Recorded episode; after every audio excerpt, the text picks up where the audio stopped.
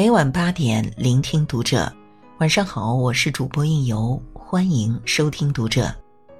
今天为您分享来自陈宇的文章我结婚五年没去婆家过年。好的婚姻要学会做减法。知乎热榜上有个问题婚姻里最可怕的是什么？回答五花八门。有沟通太少，有吵架太多，有经济条件不好。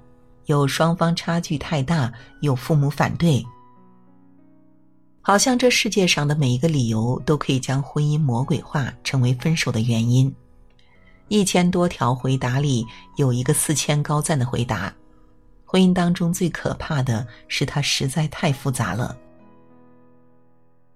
人们常说婚姻不是两个人的事，而是两家人的事。婚姻中涉及了太多的人和交际圈子。父母、兄弟姐妹、亲戚朋友，每一个人都有不同的立场、观点和建议，而且往往不尽相同。你再怎么努力，也很难迎合、满足所有人的想法和期望。另一方面，婚姻中掺杂了太多的人性。三毛说过：“爱情如果不能落实到柴米油盐、吃饭睡觉这些琐事上，是不能长久的。”只谈风花雪月的爱情是飘在云端的，可婚姻却要落在实处。夫妻双方的每一处瑕疵和弱点，都可能成为伤害婚姻的利刃。不管听过多少经验之谈，做了多少心理准备，当婚姻生活的柴米油盐真的落在自己的身上，复杂与困难还是会弄得人措手不及。所以啊，最好的婚姻是学会做减法。和父母相处做减法，Papi 酱特立独行的婚恋观曾上过热搜。她在节目中自曝婚姻模式：和丈夫老胡结婚五年，过年一直都是各回各家。从谈恋爱到结婚，两家的家长也没有安排过正式见面。不少网友表示，这就是梦想的婚姻状态，能避免很多家庭矛盾，简单而舒服。很多人结婚后时常处理不好二人世界和父母的关系，遇到小家庭的问题，却为了孝顺父母或者息事宁人，站在另一半的对立面。有妻子的回答令人唏嘘：平时和公婆有了摩擦，老公总是让我忍让，别和老人一般见识。但总这样和稀泥，对错不分，家庭事务都没有发言权，让我觉得自己是这个家的外人。在这一点上，袁弘的做法就很值得借鉴。在一档综艺节目中，张歆艺有点委屈、郁闷的和袁弘聊起，因为照顾小孩，自己的工作都没了。后来和丈夫、婆婆一起吃饭时，她提出想在孩子六到八个月之间开始断奶。她一说完，袁弘率先表示当然可以，十分支持妻子的决定，而婆婆却显得不太乐意，试探着问。你是想出去工作了，还是觉得人奶和配方奶都一样啊？接着一直强调妈妈的奶营养好，脱离母乳怕孩子营养跟不上，带孩子还是应该母亲为主。张歆艺心里也很失落，但还是努力的和婆婆解释自己的想法。气氛僵持不下时，袁弘再次开口：“您看，所有的家庭就是老公在外面工作。”老婆一个人在家里，这个家就失去平衡，到最后基本上下场就一个离婚。一席话让网友纷纷点赞，三观很正。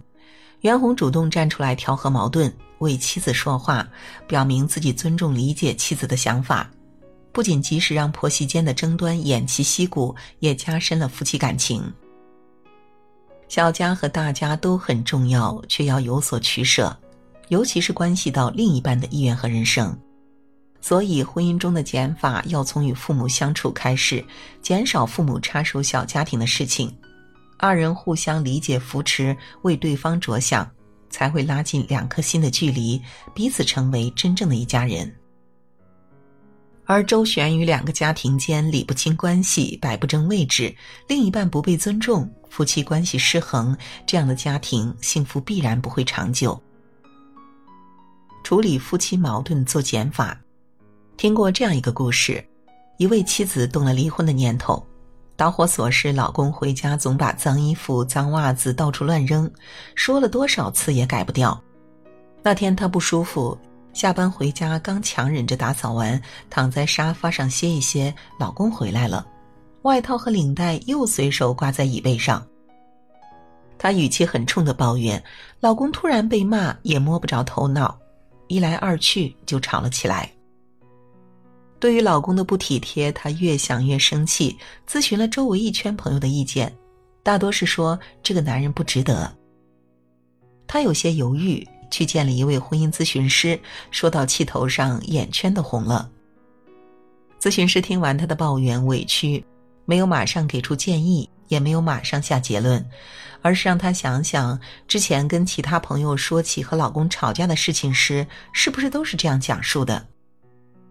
他不明所以，以为是咨询师觉得他夸大其词、添油加醋，争辩道：“我说的都是实情，这件事的经过就是这样的，是他做错了。”咨询师却说：“你想想，朋友对你老公的印象都来源于你的状态和描述。”你在气头上说的肯定是他不好不对的地方，朋友们和你更亲近，见你难过，自然又心疼又气愤，自然会对你的老公没有什么好印象，觉得这个人不值得你继续托付终生。可是啊，人都有两面，你的评价或许正确，却未必全面。你对自己的丈夫了解一定更多，当初选择他，应该是有闪光点吸引了你。如果这些优点还在，不妨等两人冷静下来再沟通，再做决定。对于处理夫妻间的矛盾问题，也需要做减法，多内向交流，而不是外向交流，减少不必要的外人介入两人的争吵。对亲人朋友说另一半的不好，一是他们也难以客观全面的评价建议，二是分不清亲疏远近。反而容易让外人看笑话，小人的风言风语寒了枕边人的心。两个人一起生活，从习惯性格到待人处事，少不了磨合。但是婚姻中另一半真正值不值得，只有围城内的人知道。与其急着向外求助，不如先试着说出自己的感受，让自己的付出和心意被对方感知。多尝试沟通调整，互相尊重体谅，婚姻才能长久。给亲密关系做减法，距离产生美，亲密关系也是如此。婚姻中既需要保持亲密，又要有各自独立的空间。米歇尔在自传《成为》里提到，丈夫奥巴马，自己爱上的男人会把东西堆成一堆，从不觉得有叠衣服的必要。他一向习惯整洁有序。会给所有的文件夹贴标签和按字母排序，而丈夫需要一个洞，在一个封闭而拥挤的小空间，可以同时看六七本书，把报纸扔得遍地都是。虽然对米歇尔而言，那个洞是令人讨厌、杂乱无序的烂摊子，但对于丈夫来说，却是能让思路变清晰、专注读书写作的圣地。于是她总会为丈夫保留一个独属的空房间，任他折腾，而丈夫也默契的不把洞内的世界带到二人共处的空间。她戏称道：“这是一个控制狂在生活中学到的一点，世界上还有其他的生活方式。或许婚姻中最需要的便是尊重彼此身为个体的自我，而不是时刻要求对方做一个好妻子、好丈夫。”有的人恐婚，就是怕受到太多束缚，丧失原来的自己，所以不要试图让另一半为你改变自己全部的人生。一起做事，分享生活的美好，当然也很重要，但凡事都讲究适度二字。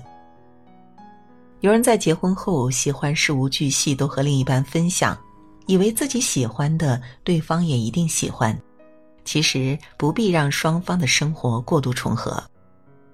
如果兴趣爱好不同，一次两次或许新鲜，也愿意耐心相陪。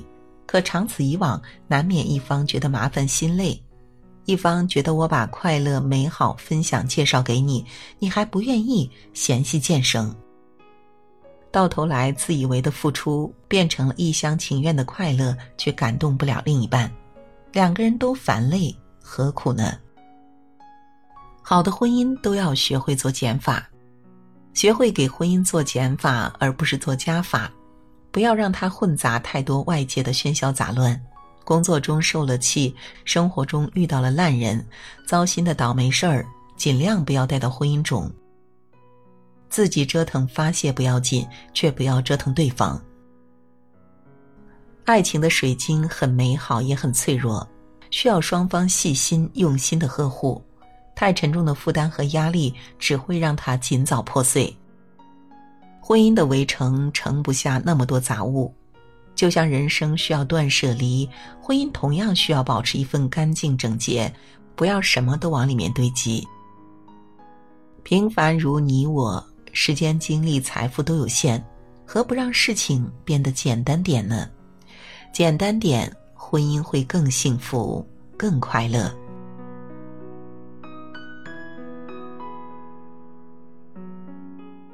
好了，文章就为您分享到这里，感谢您的守候与聆听。